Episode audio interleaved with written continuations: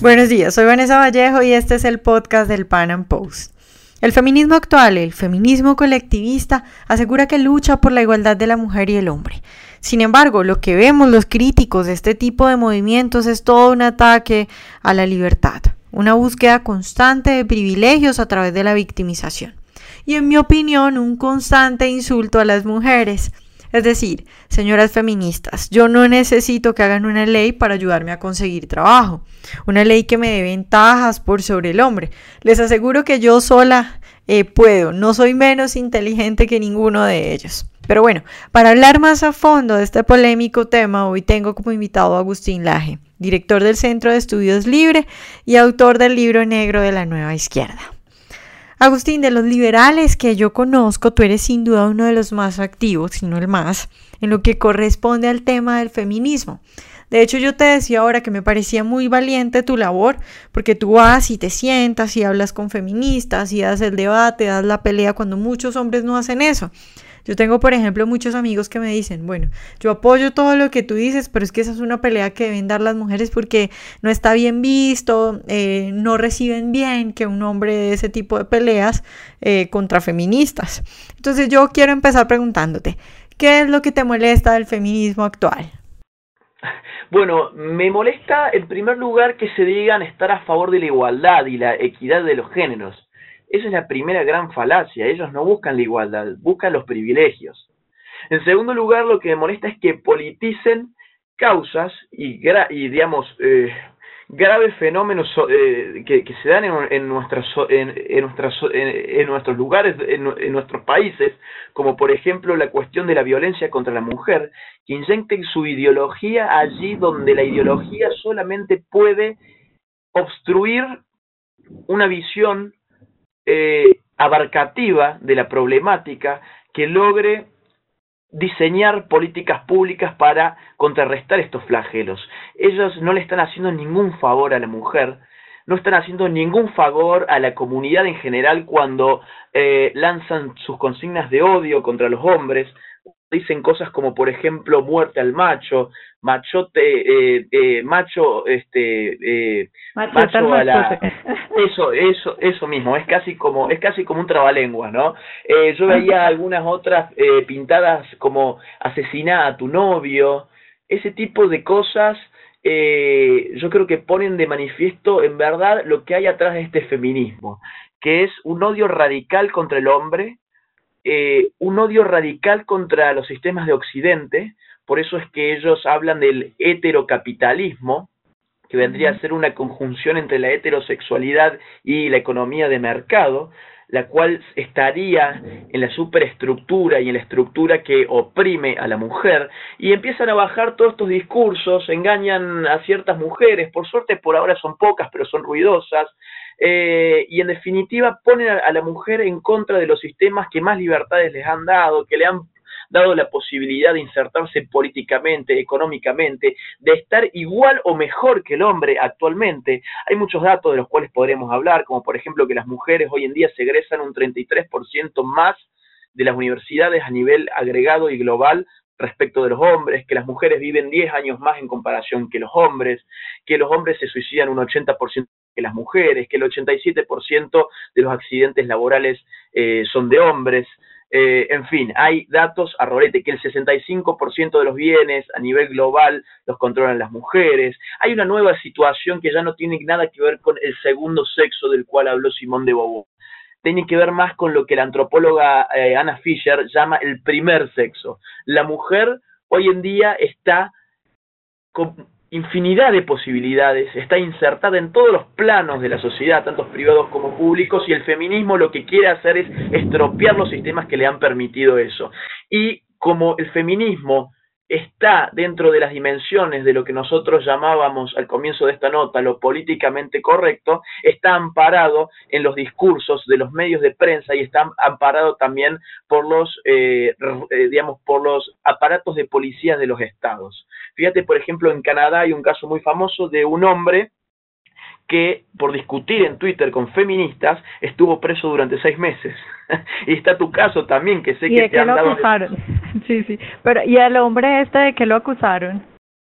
Bueno, este, de que eh, hizo una suerte de violencia de género a través de Twitter contra dos feministas, perdió, perdió su trabajo, eh, estuvo preso durante seis meses, le arruinaron la vida. En Canadá, ¿eh? estamos hablando del mundo libre, pero, fíjate los riesgos que el mundo libre tiene a partir de lo que nosotros llamamos el marxismo cultural, ¿no? que ya no hace una revolución a lo Che Guevara desde la sierra, desde la selva, sino que empieza a meterse por las universidades, por los medios de comunicación, llega a la política y modifica el sentido común. Fíjate lo que te ha pasado a vos también en Facebook, por hablar en contra de la ideología de género, te lo han dado de baja eh, hasta donde yo, digamos, tuve eh, información.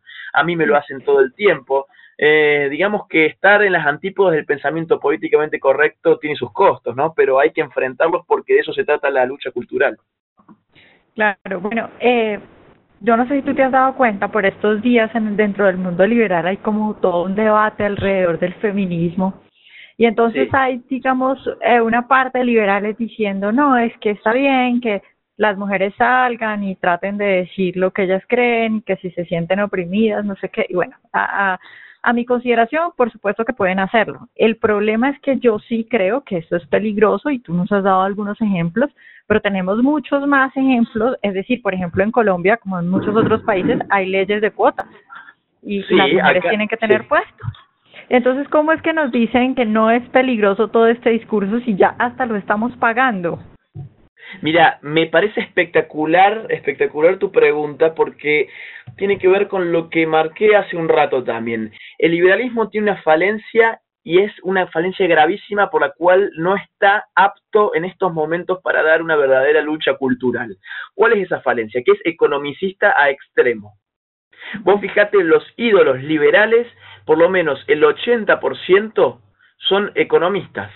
Fíjate ¿Cuánta presencia de liberales hay en facultades que no sean de economía? ¿Cuántos liberales tenemos en filosofía? ¿Cuántos tenemos en sociología? ¿Cuántos en antropología? No hay. ¿Y esto qué significa? Significa que el liberalismo fue em, muy eficiente a la hora de combatir al marxismo clásico.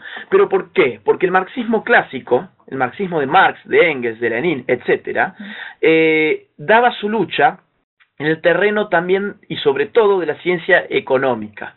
Las teorías de la explotación de Marx eran economicistas.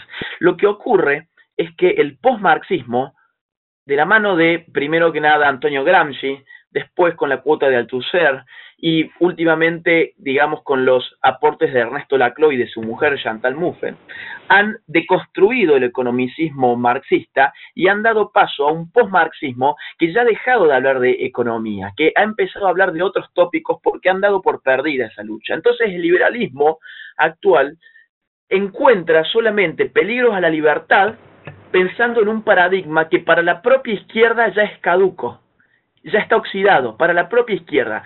Es decir, una gran porción de los liberales está peleando con fantasmas del pasado. Se siguen peleando con la teoría objetiva del valor. Vos fíjate. Eh, no, no, no, no, no pueden ver más allá de que, a ver, para ellos los ataques a la libertad tienen que ver, por ejemplo, simplemente con las cargas impositivas, con las dificultades para hacer negocios, con los niveles de aranceles, con los tipos de cambio. No pueden entender la lógica del marxismo cultural. Eso es, eh, digamos, un obstáculo que el liberalismo tiene que superar si quiere dar una batalla cultural. Y es por eso que no entienden, por ejemplo, cómo una ley de cupo puede ser tan violenta para la libertad como por ejemplo se están llegando a instancias como en Suecia, donde la ideología de género es hegemónica más no poder, y donde allí, por ejemplo, hay proyectos de leyes que pretenden obligar a los hombres por ley desde el Estado a orinar sentados, no sé si lo sabías, para equipararlo a la mujer, donde por ejemplo en el País Vasco el Estado está pidiendo que se prohíba en los colegios eh, el fútbol en los, en, eh, en los recreos porque dicen que territorializa con criterios de género el espacio recreativo. O tenemos pueblos en Francia donde el Estado está prohibiendo palabras como eh, mademoiselle, que significa señorita, porque no existe su correlativo, su sinónimo en masculino, señorito, y señorita vendría a develar el estado civil de la mujer y con lo cual sería una ofensa de género. Estas cosas para los liberales eh, para muchos de ellos, no quiero ser injusto, para muchos de ellos no tiene mucha importancia porque no la pueden ver, porque lo único que pueden ver son números, son cifras, son PBI, son impuestos, eh, y el marxismo ya no va por, eso, por esos caminos. Ahora hay un marxismo cultural que entra por otros lados. Así que el liberalismo se tiene que ayornar a esto. Mira, te pongo una última anécdota que tiene que ver con el caso de la Biela, después que es este bar que yo te comentaba hace un rato sobre las lesbianas. Cuando ocurrió esto, muchos liberales salieron a atacar por Facebook a ese lugar, desconociendo justamente eh, el derecho de propiedad, el derecho de disponer de la propiedad privada que viene adjunto al derecho de, digamos, de lo, de lo que uno tiene. Entonces, eh, ellos lo que apoyaban públicamente era un escrache de grupos eh, feminazis que iban a ir contra ese bar y ponían, bueno, en la medida en que el escrache este, sea pacífico, etcétera, estamos de acuerdo porque hay que ir contra esta homofobia, etcétera. ¿Desde cuándo un escrache feminista de nuestros tiempos ha sido pacífico. y efectivamente no fue pacífico. Fueron 150 personas, invadieron el lugar, espantaron a toda la clientela que estaba en ese momento adentro de ese establecimiento, se pararon sobre las mesas, ensuciaron todo adentro eh, y nadie dijo nada. Y nadie de ese mundillo liberal que en términos de Lenin son idiotas útiles, porque sin saberlo terminan siendo útiles al marxismo cultural, eh, nadie dijo nada, nadie dijo nada, ¿no? Este, entonces, y nadie dijo nada no por maldad, sino por desconocimiento, porque para ellos estos temas no son relevantes. Y yo te digo algo que de lo cual estoy eh, convencido. La lucha de hoy es cultural más que económica. Y yo espero que el liberalismo entienda eso y lea a las personas que tiene enfrente para poder comprender la estrategia, por dónde va esta batalla que se dice cultural, pero que muchas veces no significa siquiera qué, eh, qué, qué significa la cultura, ¿no?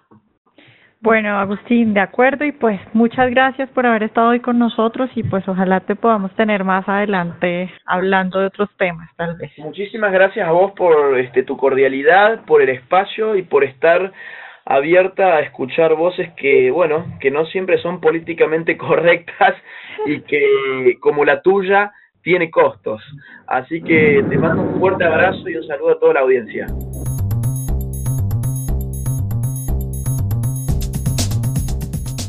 Bueno, espero que hayan disfrutado nuestro podcast de hoy. Nos vemos en una próxima emisión y recuerden seguirnos en nuestro canal de YouTube.